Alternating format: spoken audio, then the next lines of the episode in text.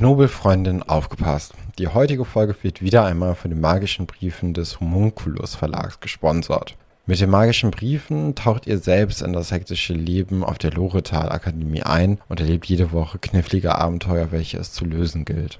Wenn ihr ein Abo abschließt, bekommt ihr jede Woche einen Brief zu euch nach Hause geschickt, durch den ihr neue Informationen zu eurem Leben auf der Loretal Akademie bekommt und ein neues Rätsel, welches es zu lösen gilt. Die Briefe sind mit viel Humor gespickt und lassen alle Herzen höher schlagen, die sich jemals gewünscht haben, selbst magische Kräfte zu besitzen und an einem Internat für Zauberei und Hexerei zu lernen. Die Rätsel sind abwechslungsreich und schwierig. Um es zu lösen, muss viel geknobelt werden. Und ich brauchte des Öfteren auch die ein oder andere Pause, um einen frischen Kopf für das Rätsel zu kriegen und es dann anschließend lösen zu können. Ab und zu findet ihr auch wunderschön illustrierte Szenarien in den Briefen, die ihr benötigt, um das Rätsel am Ende lösen zu können. Wenn euch das neugierig gemacht habt, könnt ihr mit unserem Code Butterbier22 10% auf euer nächstes Abonnement bei den magischen Briefen sparen. Wie lange euer Abo gehen soll, könnt ihr euch selbst aussuchen. Wählbar ist ein Zeitraum von einem bis zu sechs Monaten. Außerdem gibt es die Möglichkeit, die Briefe auch zu verschenken. Also, 10% sparen mit dem Code Butterbier22 bei den magischen Briefen.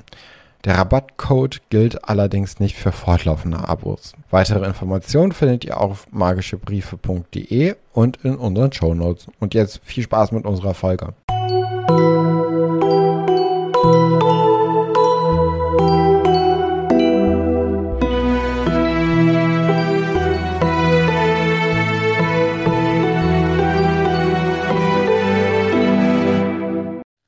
Hallo und herzlich willkommen bei einer neuen Folge von Auf einem Butterbier, eurem Harry Potter Podcast mit Nadine und Stefan. Hallo Nadine. Ja, hallo Stefan.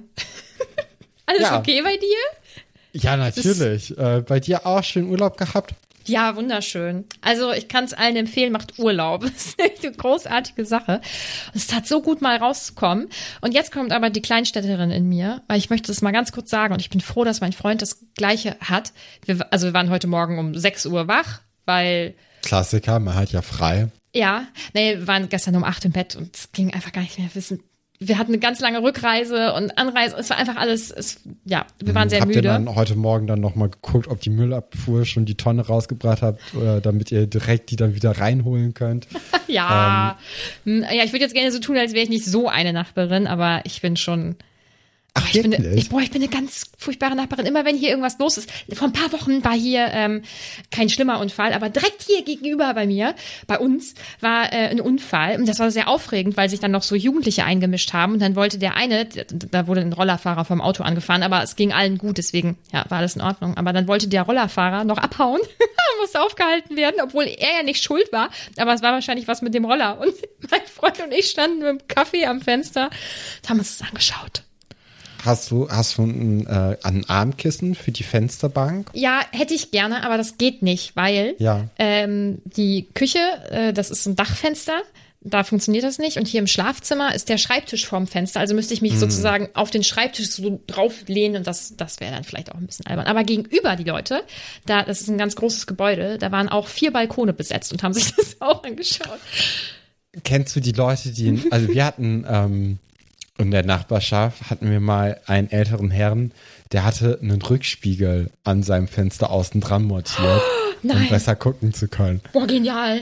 Das, ja. ist, das ist ein Profitrick. Ich äh, weiß nicht. Wir waren, wir waren, heute in der Stadt und haben für meinen Papa ein Geschenk äh, gekauft, weil der nämlich morgen Geburtstag hat.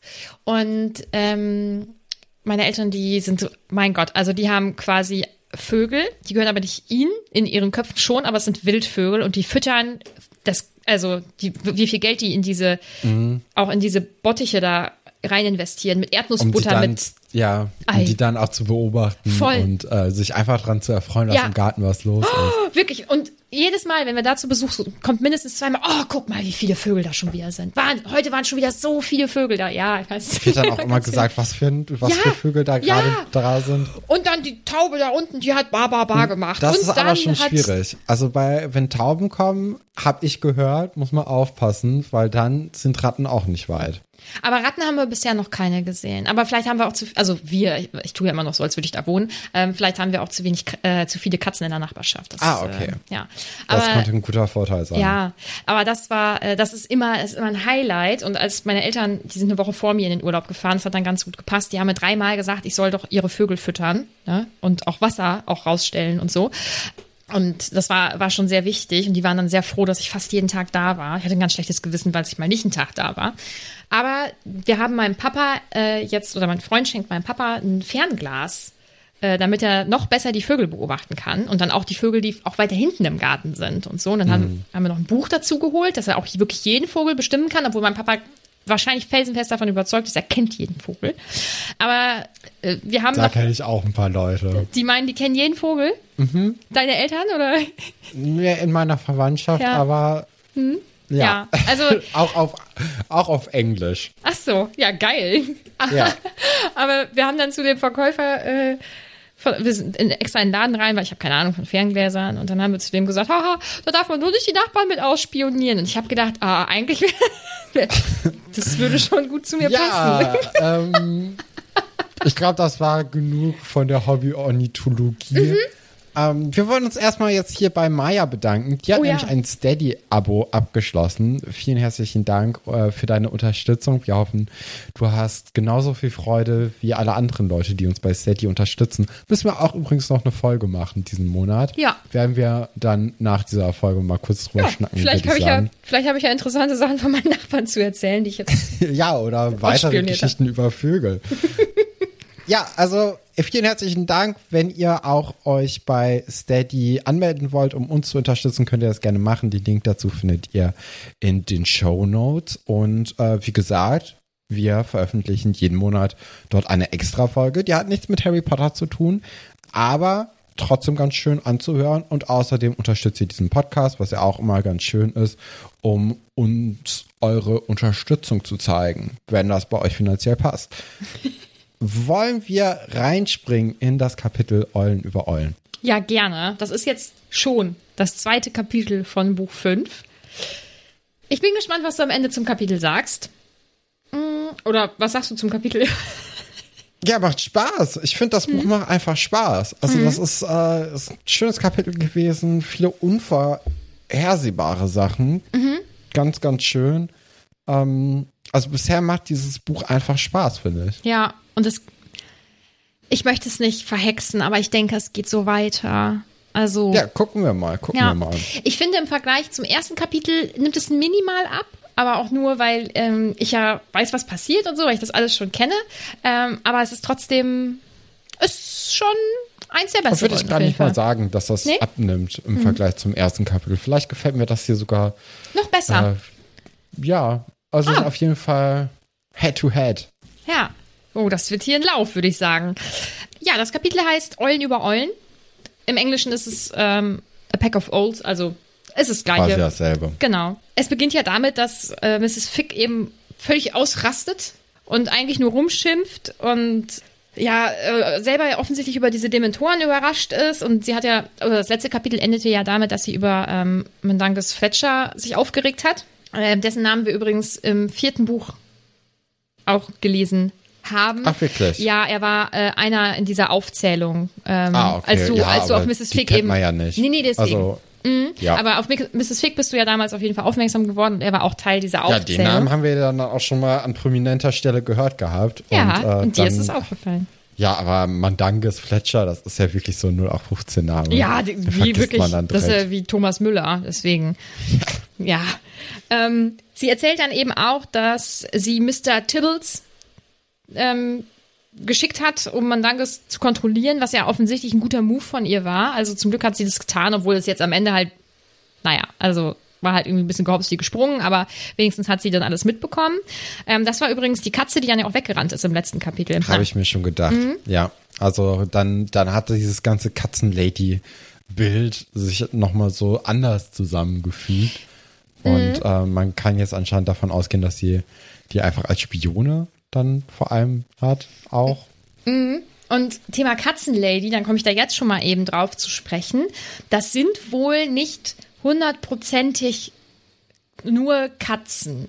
So, sie, das sind, die sind schon, obwohl Katzen ja sehr intelligent sind, das ist nochmal ein Ticken drauf oder das sind halt zum Teil auch magische, Magische Tiere, genau. Also das sind schon noch Katzen, aber die wurden mal mit Knieseln wohl ähm, ge ge gekreuzigt, wollte ich sagen. Was ist ein Gekreuzt. Kniesel? Das ist nämlich ein magisches Wesen und ich lese es einfach mal kurz vor. Die Kniesel haben übrigens die Klassifizierung 3x, ich weiß immer noch nicht, äh, wie man das ausspricht. Äh, also die sind schon ein bisschen äh, anstrengender, aber weil das ja Mix ist mit Katzen, denke ich, ist das in Ordnung, dass Mrs. Fick die hält. Der Kniesel wurde ursprünglich in Britannien gezüchtet, wird inzwischen jedoch in alle Welt ausgeführt. Er ist ein kleines katzenartiges Geschöpf mit geflecktem, gesprenkeltem oder gepunktetem Fell, übergroßen Ohren und einem Schwanz, der dem eines Löwen ähnelt. Er ist intelligent, eigenständig und gelegentlich angriffslustig. Doch wenn er Gefallen an einer Hexe oder einem Zauberer findet, ist er ein ideales Haustier. Der Kniesel, oder spricht man das Niesel aus? Wahrscheinlich ist es im Original Niesel, ich kann es nicht sagen. Ähm, hat die unheimliche Fähigkeit, verdächtige Gestalten aufzuspüren und führt seinen Besitzer, sollte er sich verirrt haben, zuverlässig nach Hause zurück. Kniesel werden bis zu acht, werfen bis zu acht Junge auf einmal und können sich mit Katzen kreuzen. Wer sich einen Kniesel halten will, braucht eine Erlaubnis, wie bei Krups und Fupern, klar, da ihre doch recht ungewöhnliche Erscheinung die Aufmerksamkeit der Muggel erregt. Also ist Harry ja eigentlich schon als Kind in Berührung mit magischen Wesen gekommen und ja auch eigentlich mit einer Frau aus der magischen Welt, eben Mrs. Fick, die ihm ja dann jetzt sagt, dass sie eine Squib ist. Ja, das ist natürlich jetzt erstmal ein Schock, ne, für Harry, weil der damit ja gar nicht gerechnet hat, dass überhaupt irgendetwas Magisches in diesem Vorort zu finden sein könnte. Und ähm, ich glaube, da, da steht dann ja auch, dass das ihn fast mehr schockt als die Dementoren selbst. Alles, weil äh, das ja dann doch auf einmal eine ganz, ganz neue Welt für ihn eröffnet, von der er nie gedacht hätte, dass sie dort zu finden sei. Ja. Und ich finde, das wirft halt auch ganz viele Fragen auf. Also, was ich ganz lustig finde, ist, dass im allerersten Kapitel der Harry Potter Bücher, also in dem ersten Kapitel des ersten Buches, ähm, Vernon Eulen in der Nähe des Ligusterweges bemerkt. Also vermute ich mal, dass ähm, Mrs. Fick da wahrscheinlich äh, irgendwie mit Leuten in Kontakt stand und deswegen da Eulen aufgetaucht sind. Ja, und ich stelle mir da ein paar Fragen. Ne? Also, wie lange lebt sie da schon? Ist das Zufall, dass sie da lebt? Oder wurde sie von Dumbledore dahin beordert? Und auch, ähm, wie ist sie mit den Dursleys dann in Kontakt gekommen? Also, sie muss sich ja in deren Blase irgendwie reingefuchst haben, damit ähm, sie Harry da hingeben, wie auch immer, wenn Dudley halt Geburtstag hat. Also ich frage mich, ob das so eine ganz ausgefuchste Idee war von, von Dumbledore oder von wem auch immer. Oder ähm, ob es einfach Zufall war, auf, der dann, auf den dann halt zurückgegriffen wurde.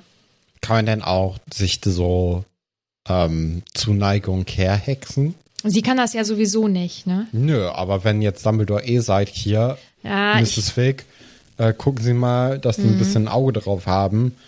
Ähm, die, die Dursleys werden das so in Ordnung finden, weil wir denen jetzt hier mal mit dem Zauber das sagen, dass sie das in Ordnung finden sollen.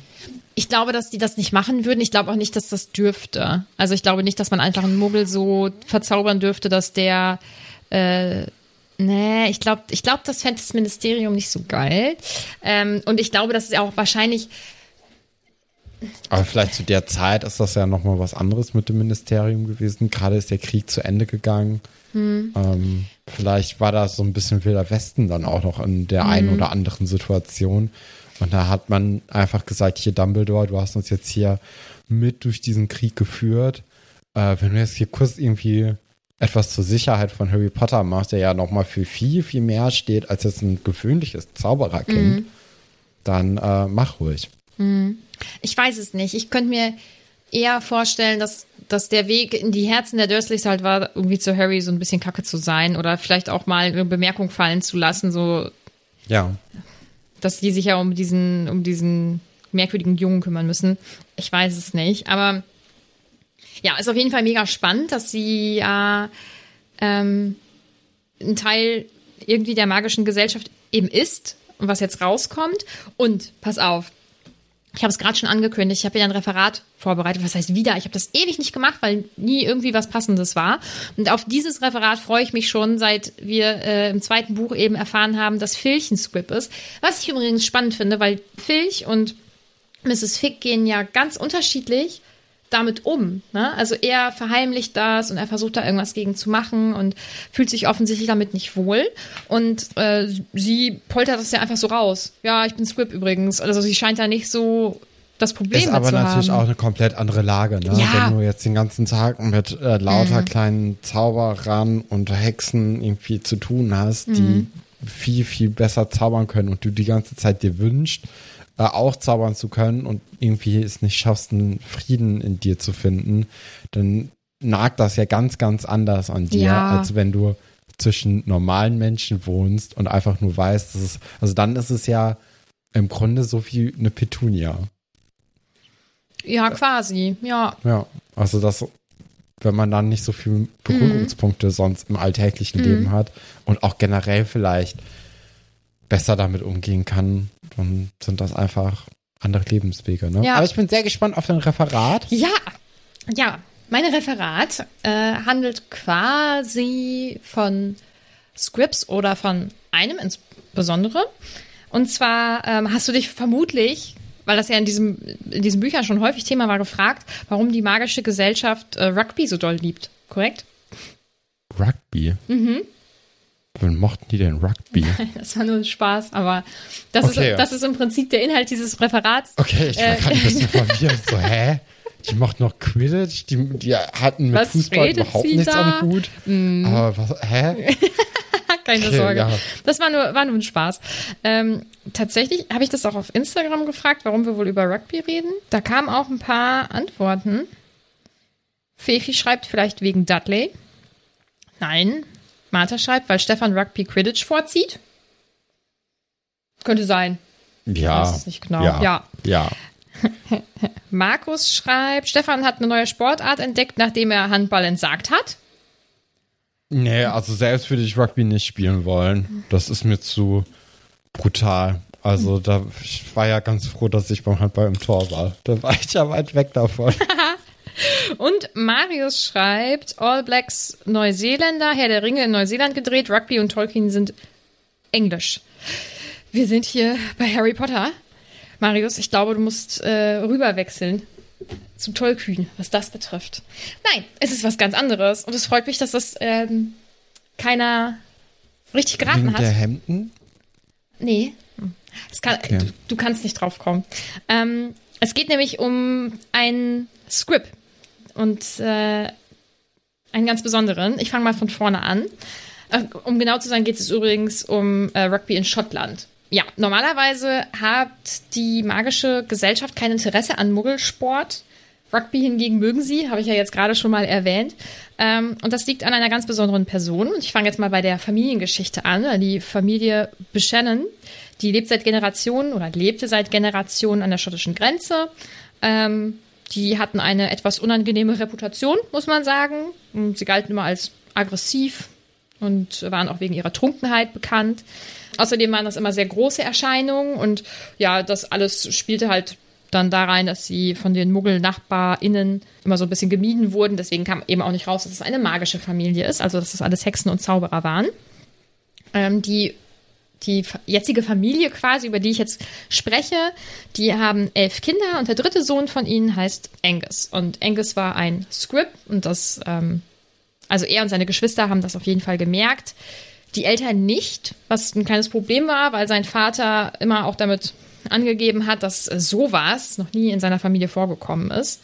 Ähm, und ähm, er war auch der Meinung, wenn sowas, also dieses Script-Dasein, mal in einer Familie vorkommt, dann ja, sagt das im Prinzip was Schlechtes über die Familie aus und dass sie zugrunde geht und bla bla bla. Also einfach halt, ja, Quatsch.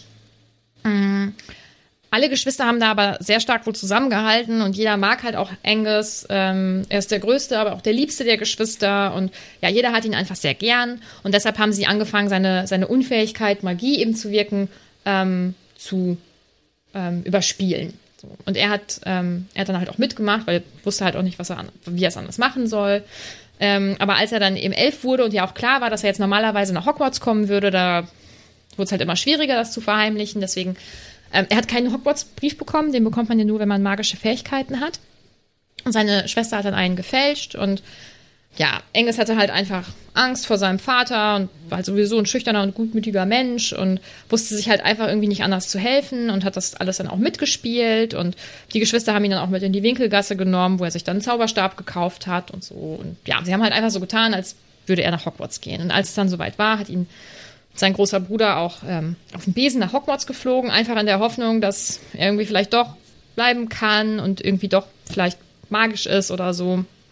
Ja, aber war er halt nicht und ähm, er hat sich dann, die müssen sich am Anfang in dieser Schlange aufreihen, damit sie zum sprechenden Hut können und dann hat er sich dann davor gedrängelt und ähm, hat sich dann den sprechenden Hut aufgesetzt, der dann ganz freundlich zu ihm war und dann halt auch gesagt hat, dass er zwar ein gutherziger Kerl ist, ne, aber eben kein Zauberer.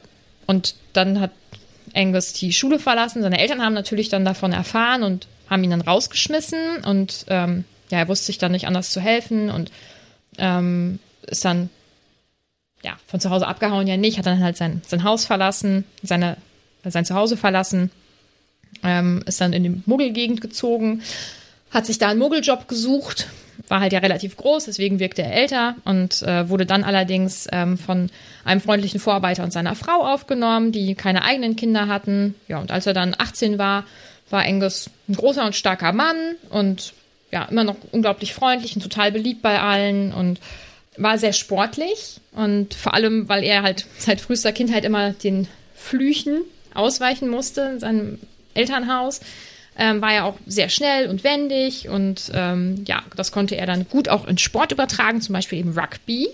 Und im Jahre 1871 vertrat Angus dann äh, Schottland, nämlich bei den internationalen Rugby-Spielen oder bei dem ersten internationalen, seinem ersten internationalen Rugby-Spiel.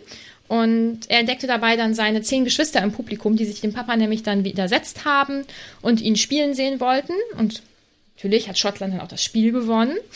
Ja, und das alles führte dazu, dass Angus dann einen Weltbestseller veröffentlicht hat. Mein Leben als Script. Bis dahin waren Scripts nämlich immer eher am Rande der Gesellschaft anzufinden, also entweder am Rande der magischen Gesellschaft oder versteckt in der Muggelwelt. Und ähm, durch das Buch erhielten die Scripts endlich auch Aufmerksamkeit in der magischen Welt. Und ja, dadurch, dass Angus nun auch eben in der magischen Welt berühmt war durch dieses Buch, interessierten sich auch immer mehr MagierInnen für Rugby. Sie bewunderten die Muggel, die einen solchen brutalen Sport halt gespielt haben, ohne auf äh, Skele, Skele Gro, Skele Gu, ich weiß gar nicht mehr, wie das heißt, oh Gott. Oder eben Magie im Allgemeinen dann ähm, zurückgreifen zu können. Und ähm, normalerweise unterstützen MagierInnen, wie das ja auch bei uns in der Muggelwelt meistens so ist, äh, immer das Team des eigenen Landes. Aber beim Rugby ist es halt ganz anders. Also da unterstützen alle MagierInnen das schottische Rugby-Team. Und äh, kurz nach Angus Tod wurden die, wurde die sogenannte WSSRU, Supporters of Scottish Rugby Union. Warum ist ein W vor? Ich habe bestimmt ein Wort vergessen, es tut mir leid. Vielleicht. Vielleicht World. Ja, habe ich auch gerade gedacht, weil es international ist. Ja, wahrscheinlich. Zu seinen Gedenken gegründet. Und ähm, da sind ganz viele internationale Mitglieder drin. Und ähm, die treffen sich auch immer am Vorabend eines jeden schottischen Länderspiels, um auf enges Andenken anzustoßen und äh, sich darauf zu freuen, dass sie 80 Minuten lang zusehen können, wie sich Muggel gegenseitig in den Schlamm treten. Das internationale Geheim, äh, doch das internationale Geheimhaltungsabkommen, glaube ich. Ich habe nicht richtig nachgeschaut, verbietet es Zauberern ausdrücklich an Muggelsportarten teilzunehmen. Bei Angus war es ja in Ordnung, er war ja ein Script. Aber es ist nicht illegal, eine Mogelmannschaft zu unterstützen. Allerdings musste die WSSRU schon oft das hartnäckige Gerücht dementieren, dass ihre eigene Mission darin besteht, einen talentierten Script in jede schottische Mannschaft zu schmuggeln. Zu den aktuellen Verdächtigen gehören Kelly Brown, Jim Hamilton und Stuart Hawk.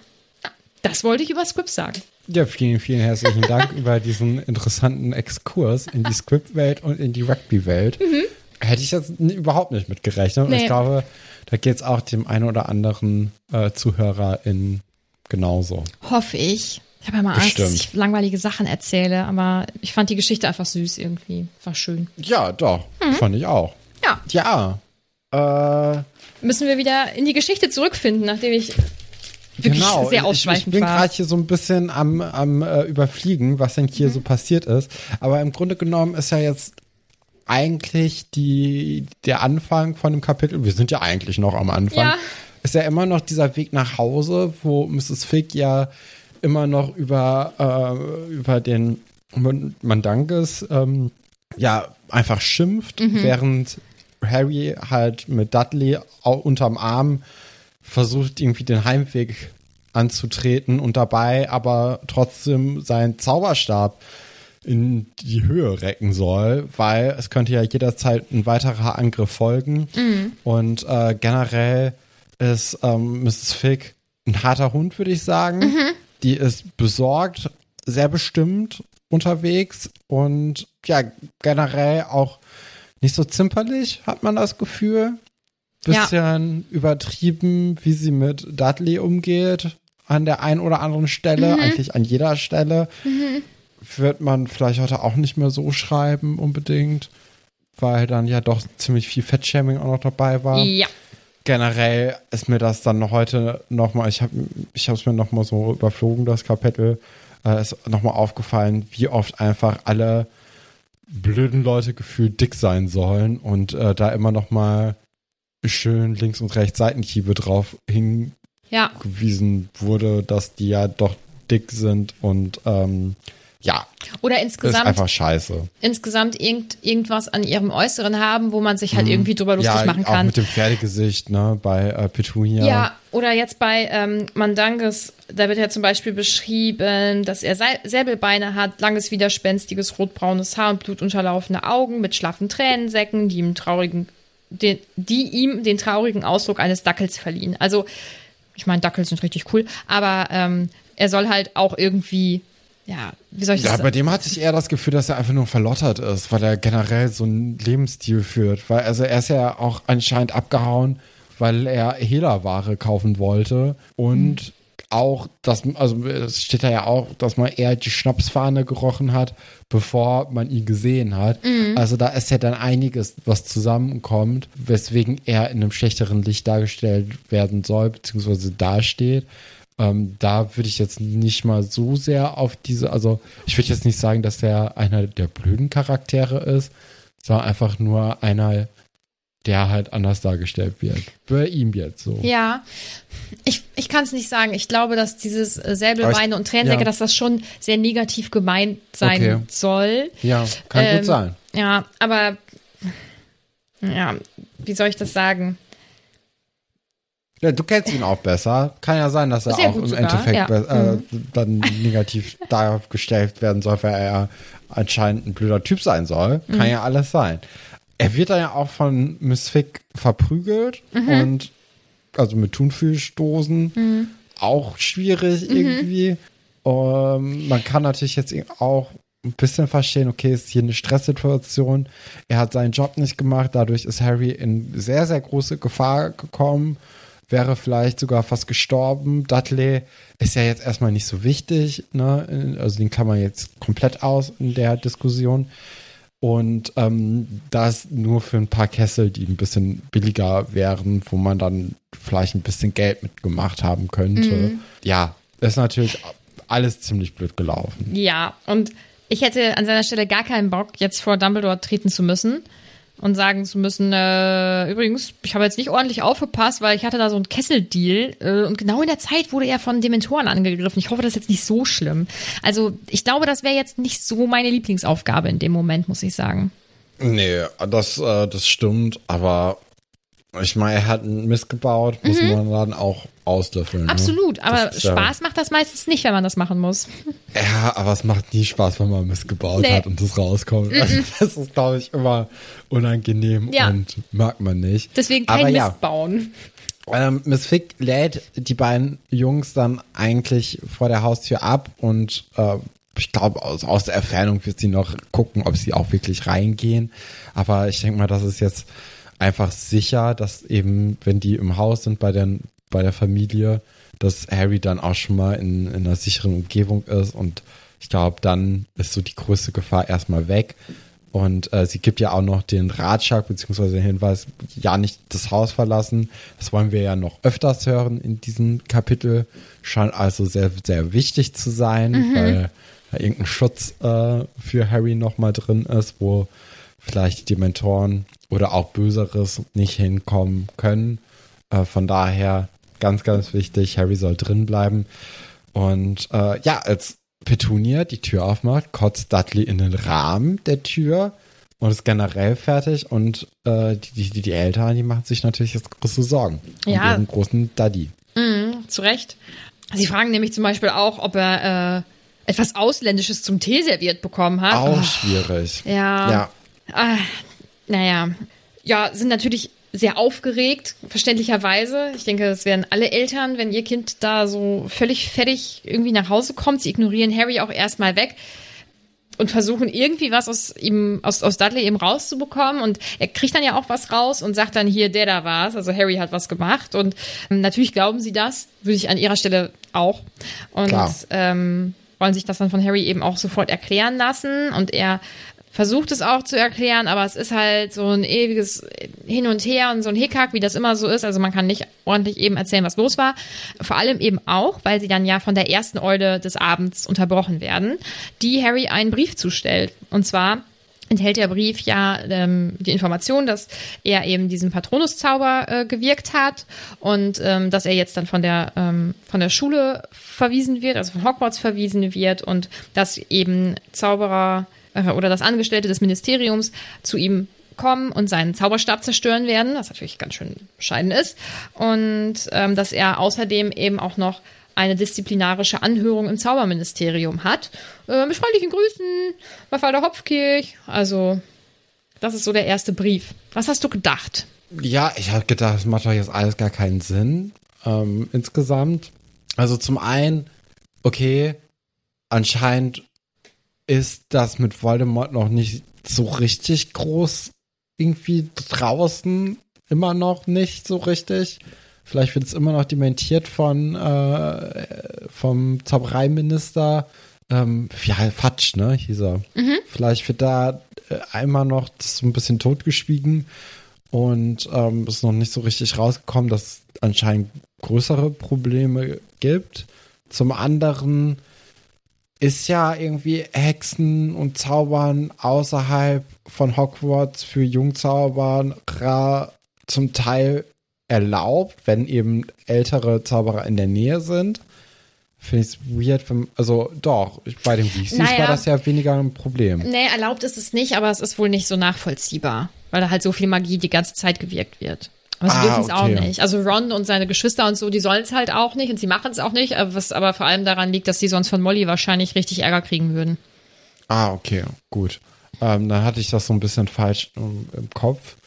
Ja, und dann, also dieser Brief macht ja eigentlich nur Sinn für uns, für die Story, weil eigentlich müssten doch sofort die Leute da klingeln. Warum setzt man erstmal einen Brief auf und sagt, ja, in zehn Minuten kommen Leute? Das ist ja einfach nur doppelt gemoppelt, oder? Vielleicht müssen sie die Leute, die den Zauberstab zerstören, erstmal aus ihrer Nachtruhe rausholen. Ja, aber dann braucht man doch trotzdem keinen Brief schreiben, sagen, ach ja, jetzt gleich kommen dann nochmal Leute, die werden dir das genau das gleiche sagen. Ja. Das, das habe ich nicht so richtig verstanden und habe das jetzt einfach mal Ja, für mich so abgestempelt, dass das für uns ganz interessant ist, wenn man jetzt einfach nochmal eine Eule vorher kriegt, Mhm. um dann nachher dann, dass, dass das dann alles gut funktioniert, weil sonst wäre ja hier Game Over und dann wäre Mhm. aus die Maus.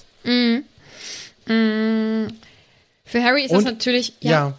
Auch äh, wenn die schon sehen, hier, sie haben Patronuszauber angewendet, da habe ich auch gedacht, so ja, aber guck mal, warum sollte man einen Patronuszauber zaubern, wenn man nicht in Gefahr ist? Und anscheinend ist ja das Einzige, wofür so ein Patronuszauber wichtig ist, sind halt Dementoren. Oder zumindest in dem Stand, wo ich jetzt bin, weiß ich halt nichts ja. anderes, wofür die wichtig sein könnten. Vielleicht sollte man dann auch erstmal gucken, warum man Patronuszauber verwendet hat und nicht sagen, ja, du hast jetzt gezaubert, jetzt äh, hier, Handschellen, Zauberstab weg, du lebst jetzt als Muggel weiter. So, Also es kommt dir sehr komisch vor. ja, das ist einfach ist sehr bürokratisch alles, aber man versteht nicht so richtig warum. Also ist eine Regel, die wird befolgt, aber man versteht jetzt nicht, warum die Regel darauf auch anwendbar sein soll und nicht geguckt wird, warum diese Regel verletzt wurde und wie diese Regel verletzt wurde und ob es denn eine andere Möglichkeit für Harry gegeben hätte, aus so einer Situation herauszukommen. Ähm, das kam mir so ein bisschen spanisch vor insgesamt. Und außerdem, also ja, das ist jetzt natürlich äh, Bevorteilung, aber Harry steht ja nochmal für so viel mehr als nur für einen einzelnen Zauberer, der auf Hogwarts geht. Ähm, ob das so im Sinne von allen ist, dass Harry dann nicht mehr weiter zaubert, ist auch nochmal eine andere Frage. Hm. Ähm, ich meine, er hat einfach so einen Heldenstatus, den kann man ihm nicht mehr wegnehmen. Ähm, Und das wäre ein, ein böses Ende und ich glaube, das könnte man auch nicht der Bevölkerung so richtig erklären. Mhm. Und ähm, was, was ich noch denke ist, äh, natürlich sollen die das nicht. Ja, und ähm, also Kinder und Jugendliche sollen nicht außerhalb der Schule ähm, zaubern. Das kann ich auch nachvollziehen, vor allem vor Muggeln eben nicht. Aber den Zauberstab zu zerstören bedeutet ja eigentlich, dass er an der magischen Welt auch gar nicht mehr teilhaben kann. Ne? Ja. Und ich denke und mir. Man kann auch sich doch neu kaufen, oder ist das nicht ja, möglich? ich vermute, dass das nicht geht. Und vor allem kann er ja auch nicht zur Schule. Kann er Dann zu einer er anderen Schule wechseln? Das kann, das kann sein, aber ich weiß es nicht. Aber, oder ist es ihm untersagt, dann grundsätzlich auch zu zaubern? Weil Hagrids Zauberstab wurde ja damals auch zerstört und er hat sich ja nie einen neuen gekauft, um dann damit einfach für sich zaubern zu lernen, sondern er hat seine Bruchstücke in diesem Regenschirm. Also ich vermute, dass du dann auch keinen neuen Zauberstab zulegen darfst. Ich glaube, Aber du bei darfst dann nicht Hagrid hätte zaubern. ich mir so vorgestellt, dass, also der hat ja, Quasi was hab ich Böses jetzt getan. gedacht, Oder? ja, nee, nee, da hätte ich jetzt gedacht, dass das vielleicht auch eine Geldsache sein könnte. Aber ich glaube nicht, dass äh, Zauberstäbe so teuer sind, dass man sich nie wieder einen neuen kaufen kann. Ich glaube, dass er es einfach nicht durfte.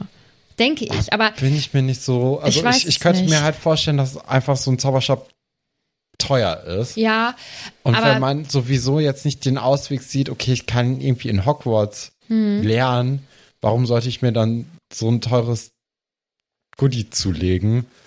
Und wenn man eh vielleicht schon relativ wenig Geld hat, also bei, äh, bei Hagrid war es auch so, dass der Vater sich um ihn gekümmert hat aber und der Vater auch früh gestorben ist. Ne? genau. Mm, Aber er hat dann ja quasi direkt gearbeitet, war ja auch in Hogwarts angestellt und ich denke spätestens zu der Zeit, als dann Dumbledore Schulleiter wurde, also spätestens da hätte er vermutlich irgendwann auch ein Gehalt bekommen, wo er sich einen ordentlichen Zauberstab hätte kaufen können. Aber ich denke, ich denke, dass die es nicht, nicht dürfen, weil warum sollte man sonst diesen Zauberstab zerstören? ist ja Quatsch. Ja, Na, dann das könnte sich ja, nicht, äh, dann könnte sich ja ein Malfoy jeden Tag einen neuen Zauberstab kaufen. Das wäre halt völlig egal. Ähm, und ich frage mich, Weil er reich ist. ja, das, ich ich meine, das wäre ja eine völlig verrückte Welt, wenn Menschen, die Ja. viel Geld haben, so krass- krasse Vorteile hätten. Also sowas wollen wir hier nicht. Das fände ich auch ein bisschen albern alles. Naja, auf ein jeden Fall. utopisch, ne? Ja, absolut.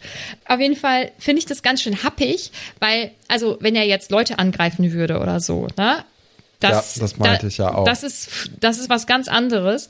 Aber weil er jetzt einmal seine Tante aufgeblasen hat, weil sie ihn beleidigt hat, und einmal hat er ja, was er ja nicht mal getan hat, aber einmal hat er ja diese Nachspeise angeblich ähm, schweben lassen. Das sind ja, das wären in meinem Kopf keine Vergehen, wo man sagt, okay, du darfst jetzt hier aber an der Gesellschaft definitiv nicht teilhaben. Ah, weiß ich nicht. Also ich meine, also mit der Tante, das auf jeden Fall schon. Ja, Ähm, Also, aber hey, das ist, ich glaube, wir halten uns da auch vielleicht ein bisschen zu, zu, zu lang auf. Wir reden ja jetzt schon fast seit 40 Minuten. ja, wobei glaube, fünf Minuten waren meine, meine. Ja, aber so wichtig ist es Geschichte. jetzt auch nicht, ob, äh, ob dieser Brief jetzt rechtens ist. Ich meine, wir haben kein Gesetzbuch, das uns jetzt Noch sagt, nicht. was.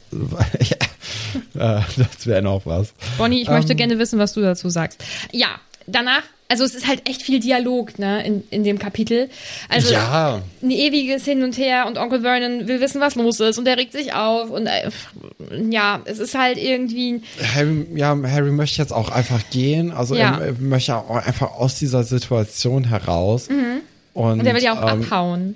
Abhauen. Ihm geht ja der Arsch auf Grundeis. Ja. Er hat Angst, was jetzt alles passiert, weil er möchte halt weiter gerne zaubern. Er Mhm. würde auch gerne weiterhin nach Hogwarts gehen.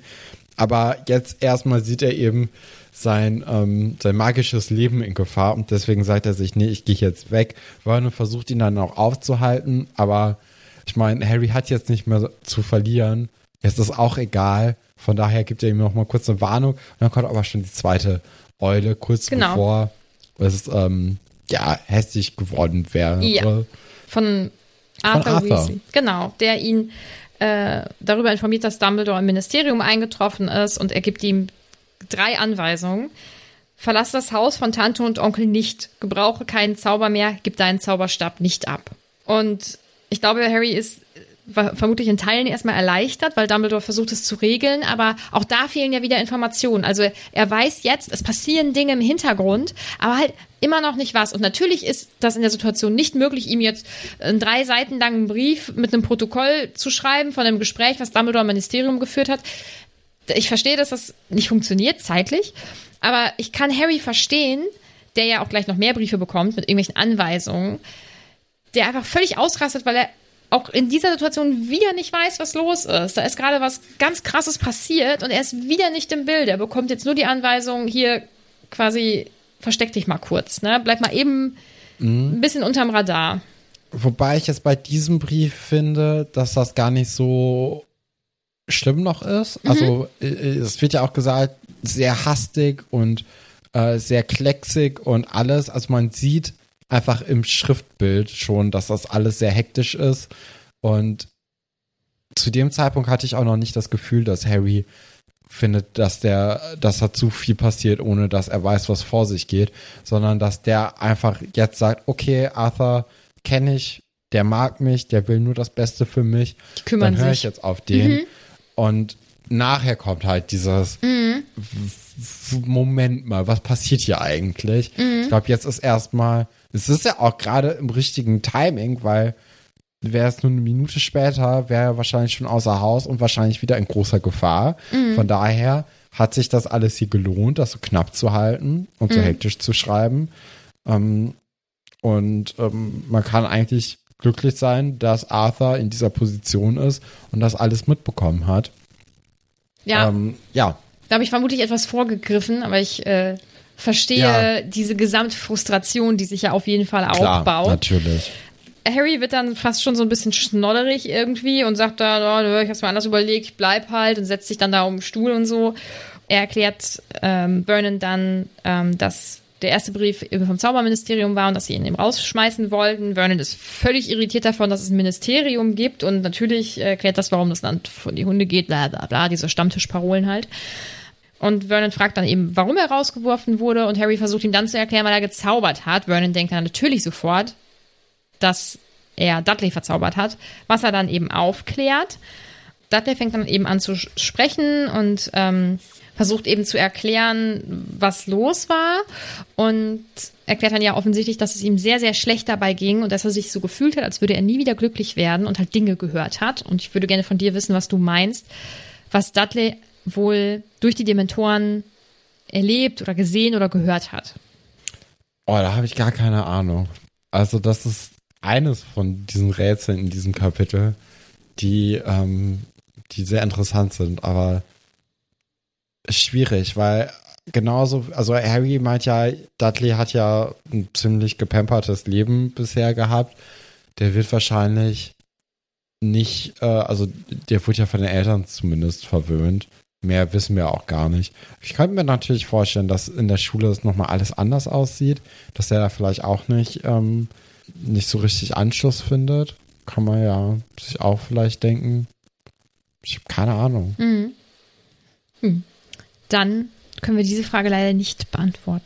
Ja, es, wie gesagt, es ist sehr viel Dialog hier und das finde ich immer etwas schwierig, das wiederzugeben, weil im Endeffekt wird es immer hinausgezögert, dass Harry eben erklärt endlich, was los ist, äh, passiert dann jetzt zum Glück und er kommt dann dazu zu sagen, dass es eben Dementoren waren, die Harry und Dudley angegriffen haben und dann passiert was sehr Unvorhergesehenes, nämlich dass Petunia weiß, ähm, was Dementoren sind, beziehungsweise was sie machen. Nämlich das, äh, Wunderbar, oder? ja. Also da war man doch so, wow, was passiert denn jetzt hier gerade?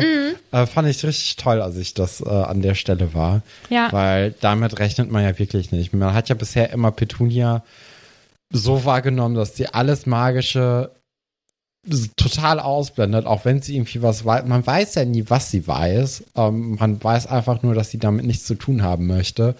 Aber anscheinend kennt sie Dementoren und weiß, wie blöd die sind und wie, wie schlimm die sein können. Und dass das jetzt einfach so diese Mauer einreißt, weil sie weiß, okay, wenn man das erlebt hier alles, das ist nicht so cool und anscheinend muss ich jetzt auch darüber reden, weil ich weiß halt Dinge. Und das, das schockt ja alle, ne? Also sowohl Harry, sowohl Dudley als auch Vernon. Ich glaube, den am meisten sogar. Ähm, was sehr verwunderlich ist. Mhm. Ja. Aber ja, ist schön. Weißt mhm. du noch, wie du dich gefühlt hast, als du das das erste Mal ja, gelesen hast? Ja, ich habe gedacht, hä, ist sie doch ein Teil der magischen Welt? Also, das war, das weiß ich noch, dass das mein Gedanke war, was sich natürlich relativ zügig verflüchtigt hat, weil sie dann ja aufgeklärt hat, dass sie das mal gehört hat. Ähm, ja. Ja, aber das war, äh, ich weiß, dass ich da so saß. Für mich war das auf jeden Fall sehr aufregend. Ja, ist ähm, ziemlich, ziemlich cool reingearbeitet, muss ich sagen. Ja, Harry da kommt ist, die dritte Eule, ne? Ja, Harry ist auf jeden Fall genauso entsetzt wie wir. Und genau, dann kommt die dritte Eule, die ja mitteilt, dass das vielleicht ein bisschen übereilt war und ähm, dass das erst noch mal in der Schwebe ist und dass das alles eben bei dieser Anhörung sich klären wird. Also ob sein Zauberstab zerstört wird und ob er von der Schule geschmissen wird.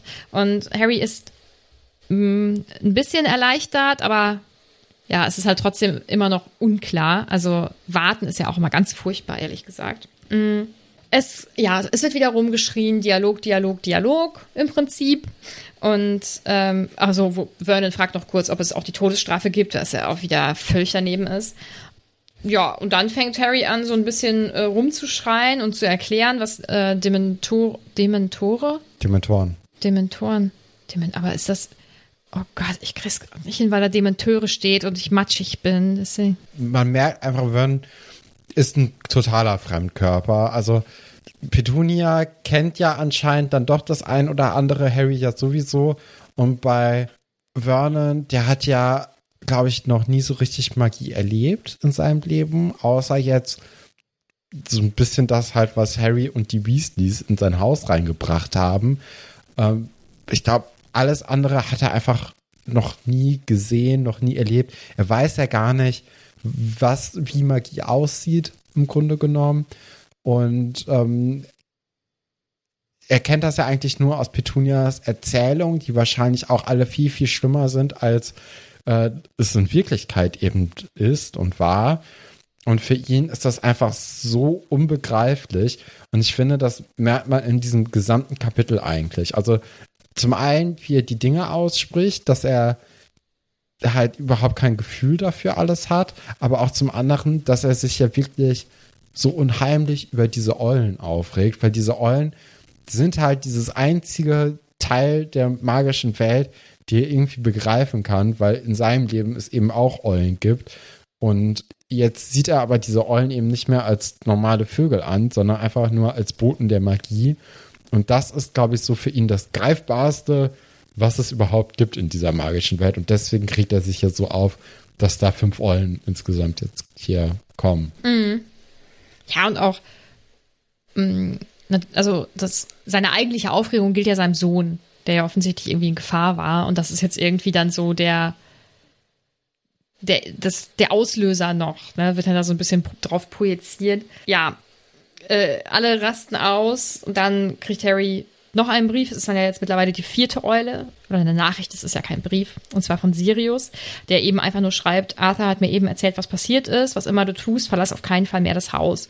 Und jetzt langsam rattert das halt in Harrys Kopf. Und jetzt langsam wird er wirklich frustriert. Und der, ich glaube, da steht ja auch, dass er sich eben wünscht, dass er wenigstens mal steht, gut gemacht. Ne? Also mhm. nicht im Sinne von, ah, gut, dass du gezaubert hast, sondern gut, dass du dich verteidigt hast. Ne? Und dieser ganze Frust, der vorher ja schon existierte, wird ja jetzt einfach noch dadurch erhöht, dass eben so eine ganz merkwürdige Situation war, eine sehr gefährliche Situation und dass jetzt alles irgendwie aus dem Ruder zu laufen scheint und Harry fühlt sich, glaube ich, einfach auch nicht ernst genommen. Ja, es ist für ihn einfach eine furchtbar ätzende Situation. Und, ähm, ja, kann man natürlich verstehen, ne? Mhm. Aus seiner Perspektive aus. Insgesamt macht es natürlich wenig ja. Sinn, weil auch Sirius hat keine Zeit, Nein, jetzt einen ellenlangen Text zu schreiben, mhm. ähm, sondern der hat genauso wie Arthur auch einfach nur mit ein bisschen Verzug die Infos bekommen und einfach gesagt, das ist jetzt hier wichtig. Das Wichtigste, ja, absolut. Und also das ist, für, für Harry ist das ja jetzt hier schon 30 Minuten lang her, für Sirius deutlich kürzer. Mhm. Ja. Äh, absolut objektiv betrachtet ergibt es keinen Sinn, dass Harry ähm, ausflippt, aber äh, wenn man selber in einer sehr stressigen Situation ist, ist man ja auch nicht objektiv. Ne? Deswegen. Genau. Ja. Ja, Ähm, dann kommt Vernon dahinter, dass Dementoren ja eigentlich gar nicht hier zu suchen haben und Ja. fragt dann mal so, was, was wollten die denn hier, wenn die doch eigentlich im Gefängnis hüten? Die, woll- die waren wegen dir hier. Und dann rattert es dann auch eben, oder dann fällt auch der Groschen bei Harry, der dann irgendwie langsam auf die Idee kommt, okay, ja, stimmt, warum, warum, warum waren die eigentlich hier? Und dann merkt er, okay, hier scheint Voldemort muss sie wahrscheinlich geschickt haben. Und ähm, das sagt er dann ja auch. Und ist natürlich erstmal total verwunderlich, dass niemand zusammenzuckt, weil er ja auch den Namen gesagt hat. Wo ich mir auch gedacht habe, okay, Harry mag das anscheinend auch so ein bisschen, wenn er das in der Zaubererwelt macht, wenn er den Namen sagt. Ist natürlich auch so, ja, ich habe jetzt nicht so viel Angst wie ihr. Meinst du? Auch, Ich ja, glaube, das doch. ist, weil das eine ungewohnte Situ- Situation ist, dass es keiner tut. Ich weiß nicht. Also wenn man die einzige Person neben Dumbledore ist, die Voldemort Mhm. beim Namen nennt, ich glaube, das ist, also in dem Alter ist es auf jeden Fall auch so ein bisschen ärgern, oder? Auch so ein bisschen, guck mal, ich Mhm. bin cooler als ihr. Ich habe ich hab keine Angst vor dem. Ich habe das schon überlebt. Ich, äh, ne, also Mir macht gerade dadurch, dass Angst. es eben jetzt hier so ein bisschen Mhm. nochmal thematisiert wird, dass niemand zusammenzuckt und dass das für ihn ungewohnt ist. ich ich glaube, ich lese das anders, aber es ist ja, ja. alles. Interpretationssache. ja. Äh, ja, genau. Es geht dann ja um Lord Voldemort und ähm, Vernon ja, kommt dann auch darauf, dass das ja derjenige ist, der, Elter, äh, der Harrys Eltern eben umgebracht hat und so. Und Harry, ähm, und Vernon sagt dann, "Äh, ich dachte, der ist weg. Und Harry sagt dann, er ist zurück. Und dann wird ihm nochmal auch so richtig bewusst, dass Tante Petunia das ja als einzige auch irgendwie so richtig vielleicht begreift gerade, was los ist, irgendwie. Ja. Und Weil, weil sie eben auch nochmal nachfragt, ne, so wie er ist, er ist wirklich zurück. Und dann ist es ja auf einmal, ist diese ganz, ganz komische Verbindung da, weil auf einmal wird halt allen Leuten klar und vor allem Petunia und Harry, dass eben beide eine Person verloren haben, die sie mal geliebt haben, beziehungsweise die eigentlich in ihrem Leben nur noch da Ja. sein sollte und ähm, die, die einfach fehlt. Und das ist ja so das erste Mal, dass die so wirklich eine Verbindung zueinander haben. Und das ist natürlich noch etwas, was Vernon, der ja sowieso momentan gar nichts versteht, dann noch weniger verstehen kann, weil wie kann es denn sein, dass seine Frau, die ja überhaupt erst mit diesem ganzen magischen Hass angefangen hat, jetzt auf einmal so eine Verbindung dazu ziehen kann, wo er ja eigentlich nur Unterstützer ihrer, ihrer Einstellung ist, weil wie soll er sich denn selbst eine Meinung bilden, wenn er von vornherein da einfach nur sagt, nö, du hast recht, das ist, das ist halt blöd.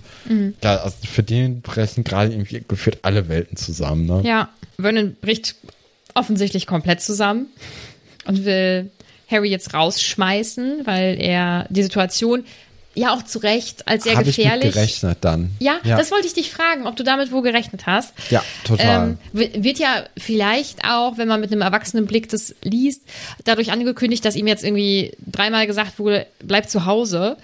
Und äh, natürlich dann das Gegenteil ja eigentlich eintreten muss, nämlich dass Vernon versucht, ihn rauszuschmeißen. Deswegen habe ich es nicht gedacht eigentlich, Mhm. sondern ich hatte es gedacht, weil er sieht halt, okay, Harry ist in Gefahr. Mit Harry haben wir sowieso nichts zu tun, aber wenn Harry in Gefahr ist, sind wir jetzt auch mit in Gefahr, weil Dudley wurde gerade angegriffen Mhm. und das ist beinahe schlecht ausgegangen, Ja. weil anscheinend wäre er fast gestorben, weil sonst und jetzt ist er schon in so einem komischen Zustand. Klar, dann muss die Gefahr halt irgendwie minimiert werden. Dann ist Harry halt größte, der größte Risikofaktor und den kann man ziemlich leicht minimieren, indem Ja. man einfach weg ist. Und Ja. Vor allem, das wenn war man. eh immer schon der Plan. So. Ja, vor allem, wenn man auch keine emotionale Bindung offensichtlich zu ihm hat und ja auch die Todesstrafe völlig in Ordnung finden würde, dann ist es ja Wurst, ob mit Harry irgendwas passieren würde oder eben nicht. Ähm, ja, eigentlich mitten in diesem in dieser Diskussion, dass Harry eben gehen soll, kommt dann die fünfte Eule und bringt einen roten Umschlag. Dann wusstest du natürlich sofort, dass es sich um einen Heuler handelt. Und ähm, der ist aber gar nicht für Harry, wovon er nun mal ausgegangen ist, sondern für Petunia. Und Petunia möchte ihn nicht aufmachen, hat offensichtlich Angst davor.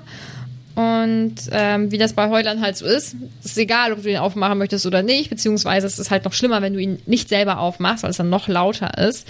Ähm, er geht halt los und ähm, es erschallt dann eine, eine schreckliche Stimme, sehr, sehr laut eben in dem Raum, die dann sagt, denk an meinen letzten Petunia. Und sie ist dann völlig fertig, weiß aber vielleicht irgendwie, worum es geht, weil ähm, sie reagiert ja so, dass sie eben sagt, er, er, muss bleiben und er bleibt jetzt auch und setzt sich halt auch gegen Vernon durch, der ja eigentlich da auch gar nicht so viel zu, zu sagen hat, sondern dann irgendwie sofort wieder auf ihrer Seite ist und sagt hier, du gehst jetzt auch rauf oder du hörst auf deine Tante oder irgendwie so, weil sie schickt ihn halt ähm, auf ihr Zimmer. Ja, damit endet im Prinzip das Kapitel. Und ich möchte ist, natürlich, ja. von, ich möchte natürlich von dir wissen, von wem dieser Heuler ist. Ich möchte erstmal von dir gerne wissen, ob du weißt, was im Englischen da steht. Äh, Weil denk nee. an meinen letzten ist ja nicht so richtig irgendwie verständlich. Hm. Nee, ich glaube, ich habe auch das fünfte Buch habe ich nicht auf Englisch. Ah, okay. Schade. Ähm, ja. Ja, ich, also wer, deine Frage war jetzt, wer das, wer den Heuler geschickt hat, ja, ne? genau. Ja, meine erste Vorstellung war tatsächlich, dass das vielleicht eine äh, dass das vielleicht sogar eine verflossene Liebschaft von Petunia war, mhm. weswegen sie ähm, auch noch mal bitterer geworden ist über diese ganze magische Welt als äh, generell äh, wegen ihrer Schwester das eben nur war, sondern vielleicht war sie in jemanden verliebt und äh, aus der magischen Welt eben und äh, der dann aber nicht so richtig in sie oder er hat dann jemanden in der magischen Welt gefunden und dann war das ein, alles ein bisschen einfacher für ihn. Trotzdem sind ja so manchmal noch in Kontakt geblieben und haben dann noch mal irgendwie zumindest dann bei Harrys Geburt oder über Übertragung zu den Dursleys ähm, da noch mal kurz geredet und ein paar Anweisungen bekommen, warum sie denn jetzt eben auf Harry aufpassen soll, weil es kann ja eigentlich keine Person sein, die wir kennen, weil sonst würde ja Harry die Stimme erkennen. Hm. Ne? Deswegen hätte ich das einfach so, vielleicht auch ein bisschen aus Spaß, eine verflossene Liebschaft von Petunia gut, gesagt. Ne? Hauptsache Liebe. Ach, weiß ich nicht. Aber das ist, das ist doch ein schöner, schöner, mm, schöner Gedanke. Ja. Ja, aber äh, ich kann es mir eigentlich nicht vorstellen. Also, es muss irgendwie. Äh, am meisten Sinn hätte es gemacht, wenn es Dumbledore gesagt hätte, aber dann hätte Harry die halt die Stimme erkannt. Und deswegen schwierig. Es muss Tja. irgendwer anderes sein. Ich mhm. weiß aber nicht wer. Ich habe keine Ahnung. Dann müssen wir. Kennen wir denn die Stimme schon? Ich sag gar nichts. Vielleicht ja, vielleicht nein. Kann ich nicht sagen. Kommen wir zu den Fragen und Anmerkungen. Gerne doch. Elena fragt, Stefan, welche Rolle wird Mrs. Fick nochmal spielen? Gute Frage. Ich glaube gar nicht mehr so eine große. Wahrscheinlich im nächsten Sommer ist das dann. Ähm, also es gibt ja noch zwei Bücher. Wahrscheinlich werden die wieder so sein, dass man in den Sommerferien zurück in den Ligusterweg gehen muss. Und spätestens da wird man sie, glaube ich, wieder treffen. Vielleicht beim großen Kampf nachher gegen Voldemort auch. Oder beim vorletzten Kampf, der ein bisschen größer ist. Vielleicht stirbt sie da dann auch irgendwie. Aber keine Ahnung. Hm. Franzi schreibt, ich frage mich, ob Petunia Harry auch ohne Vernon so schlecht behandelt hätte oder ob es auch an ihm liegt. Ich glaube, Vernon hat generell schon so eine Art und Weise, dass er, dass er Neues ablehnt. Mhm. Aber so der eigentliche Impuls kommt ja schon eher von Petunia. Ne? Also habe ich das Gefühl, dass Petunia einfach nur Horror-Stories erzählt und Vern dann einfach dadurch halt so auf ihre Seite bekommen hat und er jetzt einfach nur so das Endprodukt ihrer ihres Hasses eben mhm. ist. Und ich finde ja auch, dass sich hier gezeigt hat, dass sie sich ja durchsetzen kann. Also ich glaube, wenn sie ähm, wollen würde, dass er ein äh, wichtiger und geschätzter Teil der Familie ist, dann wäre das auch so. Also ich glaube, ja. dass die zwei sich da eigentlich ganz gut ergänzen, sie und Vernon. Ja, glaube ich auch. Also mhm. ich, ich glaube, dass da nichts passiert gegen den Willen von einem von den beiden. Ich glaube, da haben sich schon zwei gefunden. Ich denke auch, ja. Äh, Naemi fragt, ist Vernons Reaktion angemessen? Angemessen seinem, starkes Wort, ne? In, in seiner Lebensrealität ja. Allgemein finde ich es schwierig, einen Menschen rauszuwerfen, der ja eigentlich auch Schutz braucht. Würde ich jetzt mal so sagen. Würde ich ja. so unterschreiben. Julia, deine eine Frage muss ich ganz frech wegignorieren. Also Julia fragt, ich frage mich, warum jemandem wie Mandangus Fletcher eine so wichtige Aufgabe anvertraut wurde. Ich könnte es mit einem Wort beantworten, glaube ich. Ich glaube, es gibt gar nicht mal so viele Leute. Oder willst du erstmal machen? Nee, mein, mein, mein Wort war Personalmangel. Ja, okay, es gibt nicht so viele Leute, die das machen wollen würden. Und außerdem ist es ja jetzt nicht so die herausforderndste Aufgabe, einen Jungen irgendwie halbwegs im Auge zu behalten. Ne? Also, ich, man kann ja davon ausgehen, dass jetzt über einen Monat schon Harry beschattet wird und bisher war halt gar nichts. Ne? Mhm. Also, das ist halt irgendwann schleicht sich da einfach so ein Ständrian da rein, weil du kannst nicht über Wochen lang so eine stupide Aufgabe komplett mit voller Konzentration durchziehen. Das geht ja nicht. Also wer das schafft, ist halt ein Roboter. So, aber sobald irgendwie was Menschliches da reinkommt, wird es halt schwierig. Ja, und du brauchst ja im Prinzip Leute, die viel Zeit haben. Und das ja, war ja jetzt ja, also. Ich finde, man kann ihm da eigentlich wenig ankreiden. Oh, aber jetzt wegen irgendwelcher geklauten Kessel hätte abhauen müssen, weiß ich nicht. Ja, aber ja. Ähm, Niffer fragt, wie stellt ihr euch den Job von Mafalda Hopkirk vor? Hopkirk, ja, im Englischen ist es Hopkirk, glaube ich. Bisschen Dolge wahrscheinlich, ne? Ich habe da so, so ja. Das hört sich so ein bisschen an, als ob schon vorgefertigtes Schreiben ja. es irgendwie gibt. Ja. Und man schreibt es dann einfach noch ein bisschen personalisierter mhm. zu und schickt den Brief ab und dann ist auch gut. Ja, so ein bisschen wie die Kfz-Stelle von der Verwaltung oder so, nur mit weniger Menschenkontakt. Also wahrscheinlich. So stelle ich mir das vor. Ähm, Mathil Mathilda schreibt, irgendwie hat dieses Kapitel einen sehr slapstick-mäßigen Humor, aber ich liebe es. Ja, mit diesem hier, sie haut ihn da mit dem Netz, mit den Thunfischstoßen, das fand ich als Kind auf jeden Fall saulustig. Ne? Also das ist schon, ja. ja ich weiß, was sie meinen. MR schreibt, ich wusste beim letzten Mal, glaube ich, deinen Namen, jetzt weiß ich es nicht mehr.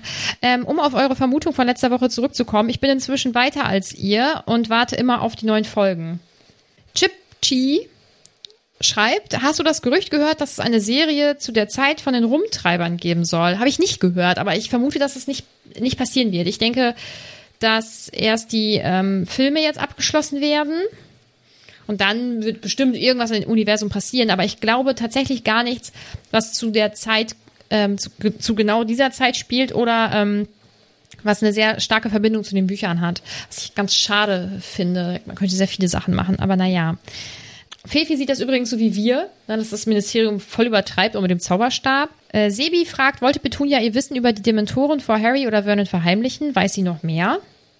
Ich glaube, das ist einfach so ein Wissen, das man so weit weggeschoben hat, mhm. dass man nie wieder da dran gehen wollte. Und als es dann auf einmal die eigene Familie betrifft, ist es wieder da. Und vielleicht weiß sie mehr, aber vielleicht, äh, wahrscheinlich weiß sie mehr. Also, mhm. aber Tut ja jetzt nicht Not, ne? Mhm. Tut nicht Not. Tamara fragt, wie hat Dumbledore das Ministerium aufgehalten, Harrys Zauberstab nicht zu zerstören? Vielleicht mit Logik. Ich hoffe, mit Vernunft, mit Macht, mit, mit Ausstrahlung. Ja. Zauberdings, um zu fragen, so, ja, Leute, mhm. warum nimmt man denn den Zauber? Mhm. Und Leslie schreibt, ich fühle den Frust jedes Mal so sehr. Ich auch. Also, Ich äh, verstehe Harry da sehr. Dann gucke ich noch mal kurz in den Discord, weil ich mir erinnere mich, waren, glaube ich, auch Sachen. Mumin schreibt an Stefan, endlich hat Harry ein paar Ecken und Kanten. Obwohl, habe ich das letztes Mal schon vorgelesen? Nee, ja, stimmt. Ähm, Ecken und Kanten ist doch schön. Finde Mhm. ich, find ich gut. Hat mir bisher immer gefehlt. So, dann kommt eine Frage von Bonnie. Stefan, wie glaubst du, wird der Prozess gegen Harry aussehen? Ja, ja, Harry da, darf natürlich Hogwarts nicht verlassen.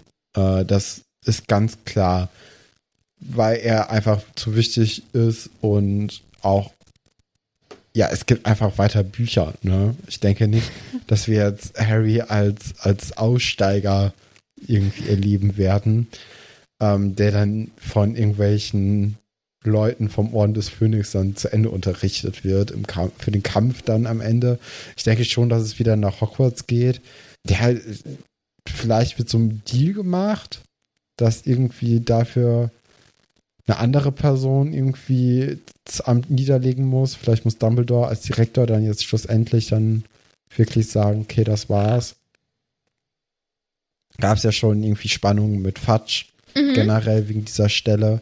Noch ist er ja Direktor, das wissen wir ja aus dem letzten Kapitel. Aber ja, Wir sind alle sehr gespannt. Ähm, das waren alle Fragen und Anmerkungen. Dann kommen wir jetzt zu Top und Flop. Ja Fand ich bin irgendwie. ich sehr gespannt, ja, ich fand's du hast. Ja, ich fand es ganz schwierig, weil, ähm, ja, gut verhalten haben sich da wenige Leute. Also, so, also, dass man sagt, außerordentlich gut oder so. Schlecht verhalten, ja. Es ist so ein, es ist so ein schwammiges Kapitel. Also, natürlich haben sich ja Leute schlecht verhalten und so. Und das von Vernon ist zum Beispiel auch richtig, richtig kacke, dass er Harry rausschmeißen wollte und Rumgeschreie und dass man Dankes abgehauen ist und Mrs. Fick, die ja auch völlig ausgeflippt ist und so. Also, weil die ja, ich will das, ich kann es ja auch irgendwie verstehen. Ähm, ich habe als Flop das Ministerium jetzt genommen. Hat Weil- sich auch überlegt. Mhm. Nein, erzähl du erstmal, weil. Ja, weil, ähm, also das, was wir ja schon besprochen haben, tut das Not? Also ist das wirklich eine Reaktion auf einen 15-Jährigen, der irgendwie einen Verteidigungszauber benutzt hat? Weiß ich nicht. Und dann offensichtlich ja auch sehr übereilt, weil sie es ja dann irgendwie wieder zurückgenommen haben. Also insgesamt schon sehr merkwürdig. Ähm, deswegen habe ich das Ministerium genommen. Du hast das aber nicht Harry genommen, oder? Ich habe Harry Potter genommen. Oh. Und zwar aus dem einfachen Grund, er weiß ganz genau, wie sich das anfühlt, wenn so ein Dementor einen irgendwie erwischt und alles, ne? Und Dudley geht's richtig beschissen die ganze Zeit in diesem Kapitel. Man kommt nicht einmal auf den Gedanken zu sagen, habt ihr irgendwo Schokolade, dann geht's dem besser. Kein einzigen Moment, ne? bin da auch nicht drauf Und das ist einfach so ein großes Arsch, weil er, er weiß ja wirklich haargenau, wie er sich anfühlt. Und er meinte ja oft, das wünscht er eigentlich keinem. Ne? Und jetzt hockt da Dudley die ganze Zeit wie so ein Stück Wasser in der Kurve und dem geht's einfach wirklich elend. Und er denkt nicht einmal drüber nach. Er, er sagt ja sogar, wie Dudley sich gerade fühlt, als die Dementoren kamen. Und man hat ja so ein bisschen das Gefühl, da kommt Mitgefühl raus, ne? Weil er, er, er vervollständigt ja den Satz und sagt, ja, du hast dich so und so gefühlt, ne? Und man denkt so, wow, die, das ist jetzt auch nochmal ein ganz besonderer Moment eigentlich. Aber dadurch, dass er nicht sagt, habt ihr irgendwie Schokolade, so, dann geht's ihm besser. Großes, großes Arschloch in der Situation. Ich meine, die anderen machen auch Scheißsachen, so ist es nicht. Aber das fand ich einfach, weil, also, die anderen sind alle so total in Character und selbst bei der Beziehung, die Dudley und Harry ha- haben, finde ich das out of character. Deswegen finde ich das einen großen Arschloch-Move. Ich verstehe voll, was du meinst. Ich, ich würde meinen, dass Harry einfach gerade mit ganz anderen Sachen beschäftigt ist in seinem Kopf. Aber äh, tatsächlich ist der Gedanke ganz gut, dass man Dudley auch vielleicht einfach ein bisschen Schoki geben könnte. Also ich habe noch nie drüber nachgedacht, aber ja, ich, äh, ich verstehe, was du meinst.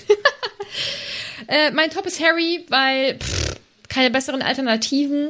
Er tut Ja. mir leid. Er will mein, in meinem Kopf will er niemandem was Böses in diesem Kapitel. Ja, ich fand es schwer, einen Top zu wählen, ehrlich gesagt. Das war bei mir ganz einfach, weil ich, ich war einfach von Petunia so entertained. Die hat mir so gut ah. in diesem ah. Kapitel gefallen. Mhm. Sie ist dein Top. Ja, also mhm. da, da gibt es keine, also das war, das war von Anfang an eigentlich klar. Mhm. Und äh, sie hat sich dann ja auch am Ende dafür eingesetzt, das Richtige zu tun und zu sagen, hier, Vernon, so machen wir das hier nicht. Wir schicken jetzt Harry nicht in den sicheren mhm. Tod. Wir gucken mal ein bisschen. Ja. Ja, nachvollziehbar. Finde ich gut. Dann ähm, bleibt uns ja eigentlich nur noch das nächste Kapitel, beziehungsweise der Titel des nächsten Kapitels, die Vorhut. Was passiert, Stefan? Ja, die Vorhut ist ja eigentlich immer so, so Kundschafter, oder? Die mal so kurz gucken, wie es denn ist und dann irgendwie die Lage. Nee, das, nee, das sind äh, andere Sachen. Die Vorhut sind doch so die ersten Leute, die in den Kampf ziehen, oder? Und dann. Ich glaube, die Vorhut ist grundsätzlich immer eine kleine Auswahl an Personen, die irgendwas als erstes machen.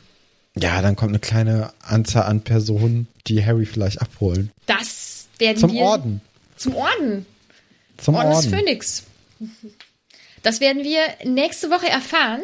Bis dahin mm, könnt ihr uns überall abonnieren, wo ihr uns abonnieren könnt. Mm, folgt uns gerne auf Instagram. Bewertet uns gerne. Das hilft uns nämlich äh, sehr, sehr weiter. Also auch gerne auf Spotify oder eben bei Apple Podcasts. Wenn ihr möchtet, könnt ihr uns natürlich unterstützen. Also wenn ihr das möchtet und das auch finanziell drin ist, dann könnt ihr uns gerne auf Steady unterstützen. Ähm, kommt gerne auf unseren Discord. Das macht einfach unglaublich viel Spaß. Habe ich auch jetzt im, im Urlaub gemerkt. Das äh, ist einfach, macht einfach Spaß, ne? Die ist da gerne Guter mit. Zeitvertreib. Ja, voll. Äh, und dann würde ich sagen, hören wir uns nächste Woche. Genau, bis dann. Tschüss. Tschüss.